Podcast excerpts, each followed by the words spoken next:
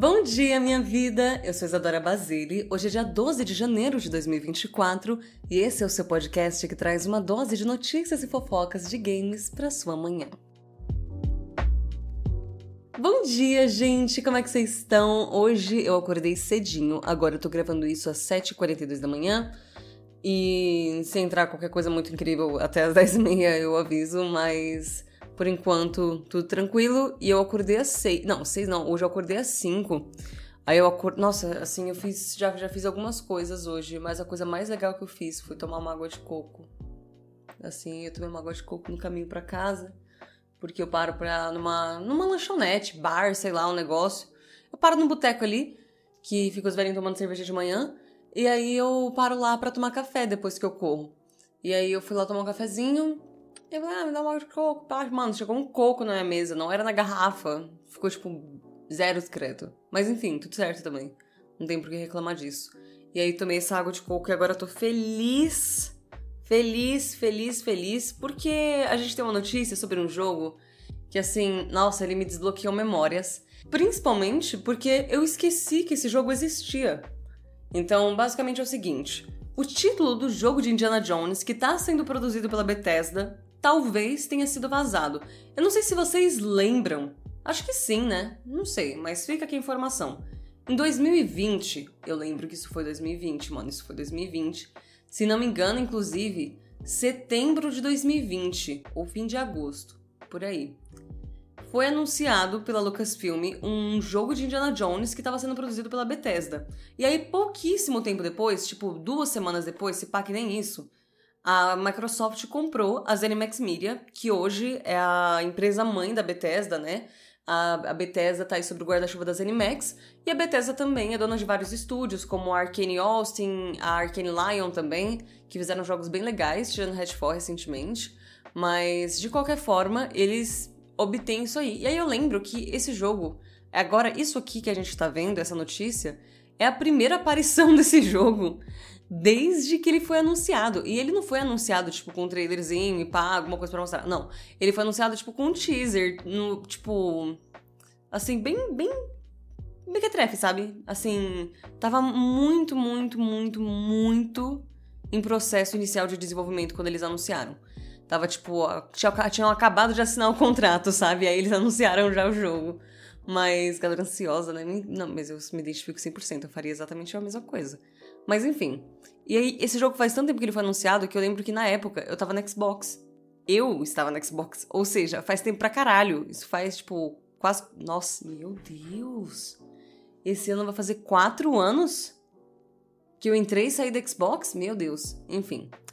Basicamente, o que aconteceu é que talvez o título do jogo tenha sido vazado, porque o usuário Curacases do Twitter, eu vou falar Twitter sim, reparou que a Lucasfilm registrou vários domínios de Indiana Jones and the Great Circle e um desses domínios está categorizado como jogo. A Lucasfilm também registrou essa marca na Europa dois anos atrás. Eles indicaram que um dos intuitos de uso da marca é para com videogames.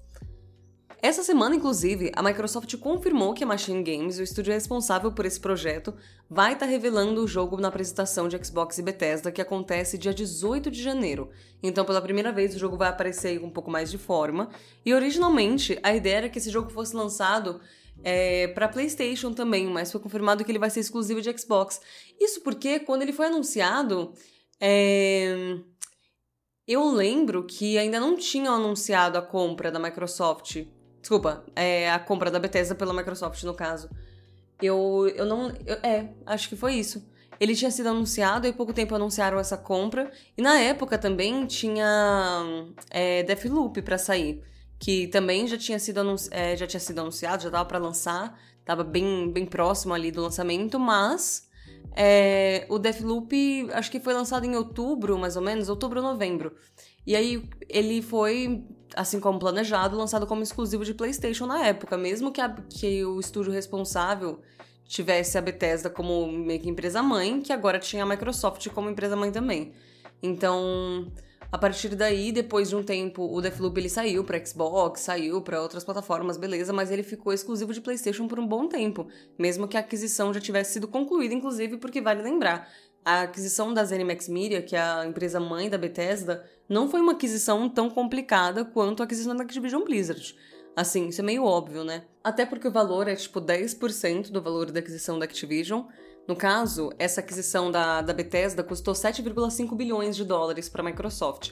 E eu lembro que, é, isso foi em 2020, e aí rolou uma parada em 2022, que foi justamente quando teve essa essa compra da Activision, que foi em janeiro de 2022, né, que isso foi anunciado, que eles começaram a tentar isso aí. Nossa, eu lembro o dia que isso aconteceu.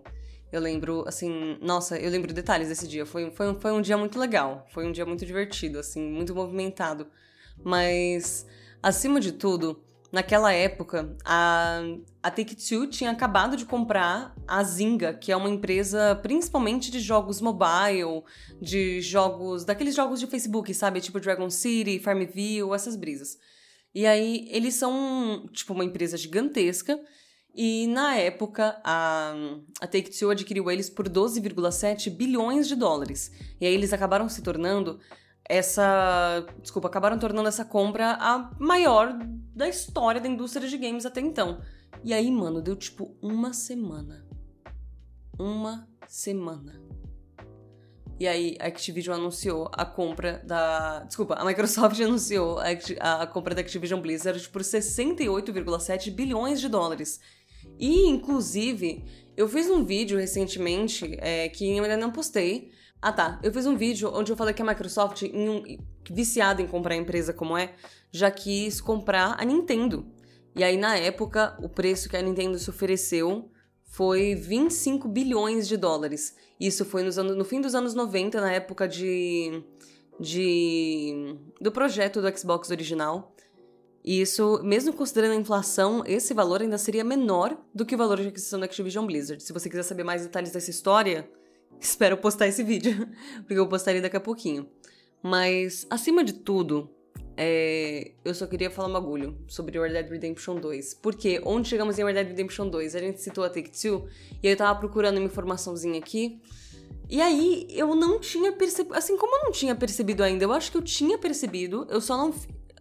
Eu tenho esses dois fatos na cabeça, mas eles estão separados. Em Red Dead Redemption 2, a gente tem o Strauss, né? Um, é um personagem, né? Um NPC de Dead Redemption 2.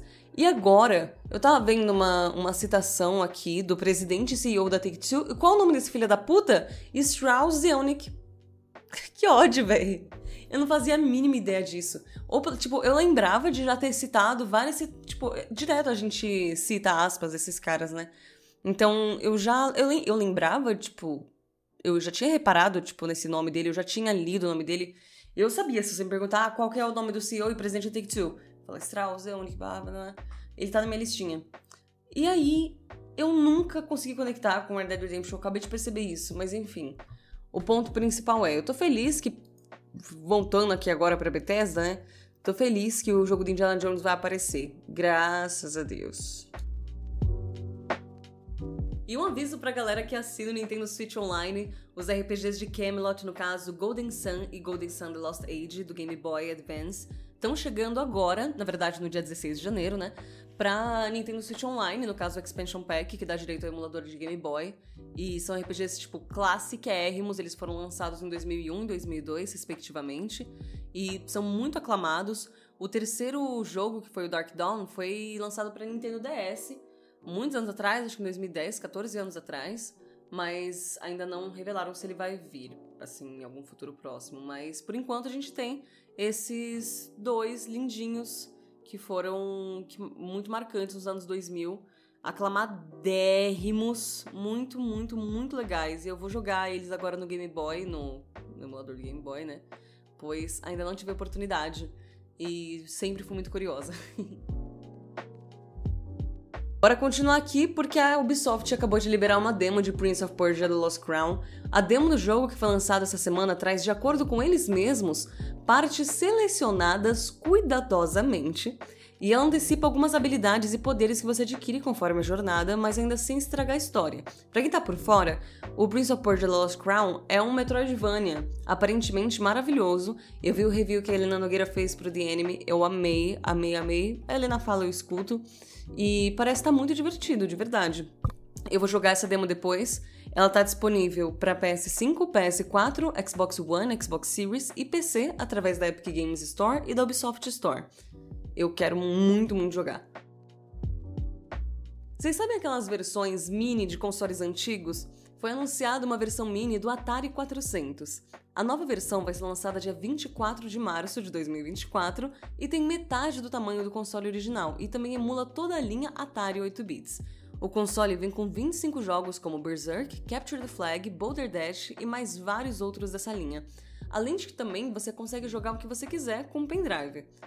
Ele também tem um modo retrocesso em que você consegue retroceder em até 30 segundos a sua gameplay. Eu acho, assim, eu não sei se tô maluca, porque faz tempo que eu não jogo mais é, com o emulador do Switch. Mas o emulador do Switch. Não o emulador do Switch, né? Mas o, o Nintendo Switch tem aquele bagulho do Nintendo Switch Online que emula o 64, o Nintendinho, o Super Nintendo e etc. É, e também tem um bagulho assim, não tem? Porque eu lembro de que quando eu joguei a Link to the Past, assim, eu usei uma paradinha assim. É, e aí eu não lembro se era isso, se era de retroceder. Mas eu tenho, eu tenho memória desse, de, desse cheatzinho aí que eu dei. Eu fiz isso em live, inclusive. Nem adianta me cancelar agora porque eu fiz isso em live, já, já viram. Mas eu não lembro se era isso ou se era um bagulho de save. Agora eu não lembro, porque faz um tempinho que eu também não jogo no emulador do, do Switch. É, foi, tô, tô, tô, jogando coisas atuais nesse momento, não tô no retrô nesse momento especificamente. Mas enfim, esse console aí do Atari 400 Mini, ele tem inclusive, não sei onde que eles colocam essas portas, mas eles têm, mas ele tem cinco portas USB para controles, teclados e claro também para o pendrive que eu mencionei antes. Vou ser muito honesta com vocês. Eu tenho um, um mini console, um mini Super Nintendo e um mini Nintendinho. Eu acho muito legal, eu acho muito divertido. Mas assim, eu acho que é principalmente decorativo, para ser bem honesta com vocês. Eu acho que é muito decorativo, porque não sei, mano, não é uma coisa muito não é uma coisa muito intuitiva você pegar e ligar aquilo para jogar, sabe? Tipo, não sei, é divertidinho, mas não é uma coisa que eu consigo encaixar no meu dia a dia até hoje. Mas enfim. E agora uma notícia triste para nós do proletariado: o Discord está demitindo 17% da sua força de trabalho. De acordo com Jason Citron, que é o CEO da empresa, esse corte visa melhorar a agilidade dos processos e organização em que um aumento de cinco vezes de tamanho de equipe desde 2020 não funciona mais por falta de eficiência. Vale lembrar que esse é o maior corte da história da empresa, inclusive é o segundo corte em não tanto tempo assim. Em agosto de 2023, o Discord demitiu 4% da sua força de trabalho, o que, gente, eu, eu falando assim, ah, 4%, pode parecer que é, sei lá, que é, é, é, é pouca gente, mas estima-se que esses 4% 9 mil pessoas perderam o emprego. Então, 17% é coisa pra caralho. E aí, enfim, é, o Jason, que é o novamente CEO da empresa, ele justificou assim que, pô, é uma decisão muito difícil de tomar, mas que agora isso é necessário. Enfim, triste. E assim, é mais uma demissão, porque toda semana, toda semana tem demissão, toda semana tem layoff. Assim, em todos os lugares, em todos. Nossa, não aguento mais layoff. Então, é uma notícia frequente. A gente podia até fazer um bingo, né? Um bingo de notícias do mês. A gente teve layoff hoje, a gente teve compra de estúdio esse mês, a gente teve. É, deixa eu pensar. É, alguma atualização de Activision Blizzard aleatória. Enfim, tem fases e fases da indústria de games. Agora a gente tá na fase das demissões. 2021 foi a fase do assédio. Mas para finalizar, eu tenho uma fofoca. Uma empresa de jogos eletrônicos. Desculpa. Uma empresa de eletrônicos de áudio talvez tenha vazado a janela de lançamento do sucessor do Switch. A empresa Altec Lensing está querendo reviver o Game Shark, que agora é AI Shark, e revelou isso dizendo que o software vai chegar em setembro, de acordo com eles, mesma época de lançamento do Switch 2. Nada.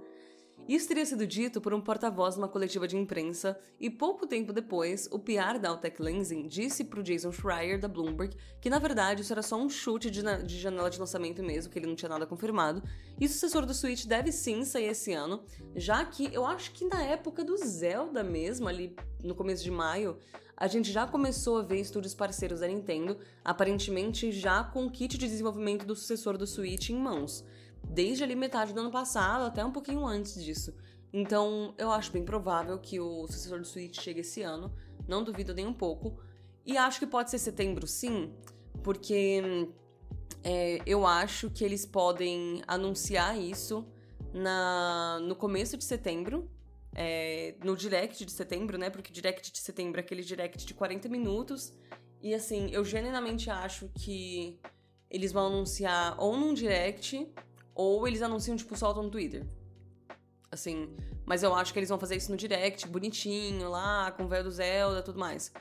E eu, sinceramente, acho que realmente é só um chute de janela de lançamento mesmo nesse caso.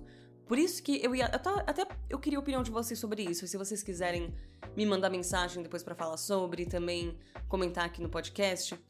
Eu tenho uma questão. O que, que vocês acham quando em podcast de notícia a gente traz, tipo, vazamento coisas assim que são meio rumores, coisa que não é oficial? Por isso que isso aqui é gigante, mas eu coloquei isso aqui como a última notícia, não coloquei como a principal, por mais que isso seja teoricamente muito mais interessante do que, desculpa, Indiana Jones da Bethesda. Mas é porque isso é meio fofoca, sabe? Mas eu genuinamente acho que chega em, em, em setembro. Só que a questão é que, velho, desculpa, se esse. É, realmente o cara só tá chutando, acaba falando uma besteira. Porque se isso fosse de fato sair em setembro, por quê? Por quê que a Altec Lensing saberia por causa do Game Shark? É o software de lançamento do Switch 2, assim, oficial, mais pica, maior de todos? Se não, que não é o que, que é o caso, porque não, não é o. Não, não, não, não, não. Então, sei lá, acho que não faz muito sentido na minha cabeça que isso teria sido revelado numa. Além do fato, tipo, de não fazer sentido que eles saibam disso, não faz sentido na minha cabeça que eles revelem isso numa coletiva de imprensa, tipo, aleatória, sabe? Então, difícil. E é isso de notícia por hoje, meu amor. Mas antes, eu tenho a minha dica de jogo do dia. Hoje eu vou indicar para vocês Sea of Stars, que é um sucessor espiritual de Chrono Trigger, que é um dos melhores jogos da história. No jogo desenvolvido pelo pessoal do Sabotage Studio, você tem diversos elementos de RPGs da época do Super Nintendo, mas ainda assim com modernismo nas mecânicas, um combate por turno excelente e uma direção de arte linda. Ele está disponível no Xbox Game Pass e também na PS Plus Extra. Muito obrigada por ouvir mais um episódio do Bom Dia Minha Vida. Espero que seu dia seja maravilhoso. Muito obrigada pelo seu apoio. Se você gostou, não esquece de avaliar o podcast aqui nas plataformas e também, claro, não esquece de mandar para algum amigo ou amiga que você acha que tem que ficar atualizado no mundo de games. Um beijo e até amanhã!